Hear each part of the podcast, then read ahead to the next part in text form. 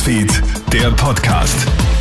Hi, Felix Jäger hier mit deinem News Update. Die Lockerungsschritte kommen. Die Regierung hat heute trotz hoher Corona-Zahlen und Omikron-Welle Öffnungsschritte für die nächsten Wochen präsentiert. Wie Bundeskanzler Karl Nehammer in der Pressekonferenz mitteilt, wird die Sperrstunde ab dem 5. Februar von 22 Uhr auf Mitternacht verlegt. Die weiteren Schritte sind laut Nehammer. Die maximale Personenanzahl bei Veranstaltungen wird ebenso ab 5. Februar von 25 auf 50 Personen erhöht. Ab dem 12. Februar wird die 2G-Verpflichtung im Handel auslaufen. Die FFP2-Maskenpflicht bleibt aufrecht. Ab 19. Februar wird dann ein weiterer Schritt gesetzt und gilt dann nur mehr in der Gastronomie 3G genauso wie im Tourismus.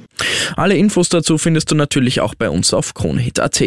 Die Öffnungsschritte der Regierung werden präsentiert, da gibt's schon die erste Kritik. Während etwa den Neos die Öffnungen nicht schnell genug gehen, gehen sie vor allem einem viel zu schnell. Wiens Bürgermeister Michael Ludwig. Am Rande einer Impfaktion hat Ludwig heute scharfe Kritik an den Öffnungsschritten geübt. Es sei der falsche Zeitpunkt für Öffnungen. Auch Stadtrat Peter Hacker pflichtet ihm bei und bezeichnet die Schritte als ein bisschen mutig.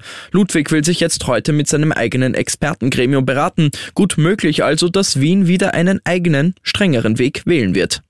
Auf jeden Fall nicht verlängert wird die Gültigkeit der Impfzertifikate. Mehr als 300.000 Österreicherinnen und Österreichern droht ja am 1. Februar, dass ihr Impfzertifikat nicht mehr gültig ist. Die Regierung hat ja die Gültigkeit der zweiten Impfung von neun auf sechs Monate herabgesetzt. In den letzten Tagen hatte es viel Kritik gegeben, dass man eine Übergangsphase schaffen sollte oder das Datum auf März schieben soll. Dem hat die Regierung heute aber eine eindeutige Absage erteilt. Man betont, dass man laufend über das Datum 1. Februar informiert hätte.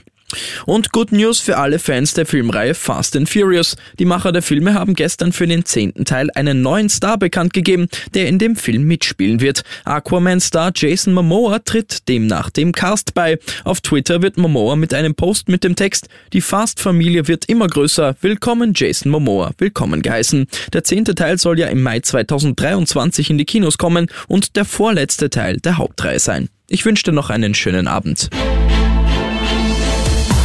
Krone Hits, Newsfeed, der Podcast.